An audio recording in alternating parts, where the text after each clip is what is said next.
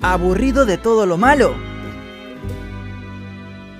¡Ánimo, ánimo!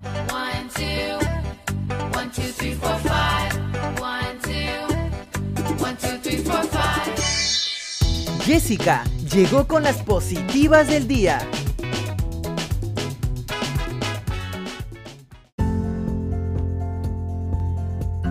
Hola, ¿cómo están? Espero que muy bien. Hoy estamos ya martes 16 de marzo del 2021. Mi nombre es Jessica Chávez. Bienvenido y bienvenida al podcast Las Positivas del Día.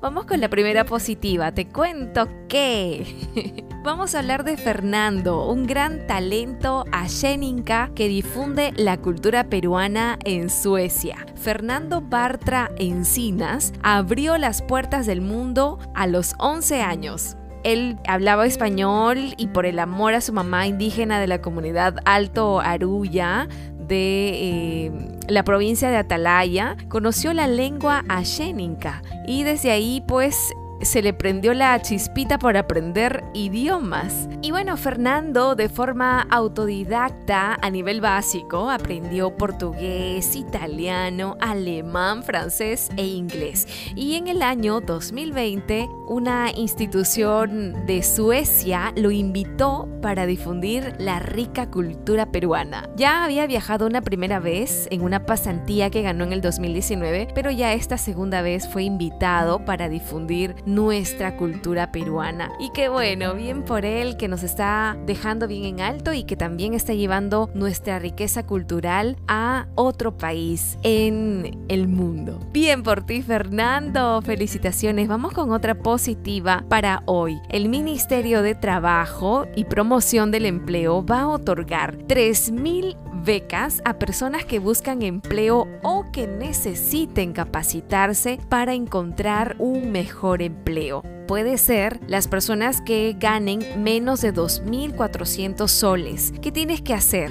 Si estás buscando trabajo o ganas menos de 2.400 y quieres capacitarte para encontrar uno mejor, postula a través de la plataforma Empleos Perú. Empleos Perú. Y la convocatoria va a culminar a fin de este mes. Las clases van a comenzar el próximo 26 de abril. Ya sabes, y si es que por A B no logras registrarte o acceder acceder a una de las vacantes, no te preocupes porque se va a abrir una segunda convocatoria para este 22 de abril. Ya sabes, postula todo lo que sea para becas de estudio, pasantías, todo lo que sea oportunidades para superar, pues tienes que hacerlo. Vamos, postula, nunca lo dudes, supérate cada día. La beca cubre el costo total de los cursos de capacitación técnica y además incluye el certificado. Y vamos con la última positiva, Pedal Tour y bicicleta de bambú. ¿Te suena? Pues son emprendimientos que son orgullo de Cajamarca. Estos emprendimientos son proyectos que han surgido en la pandemia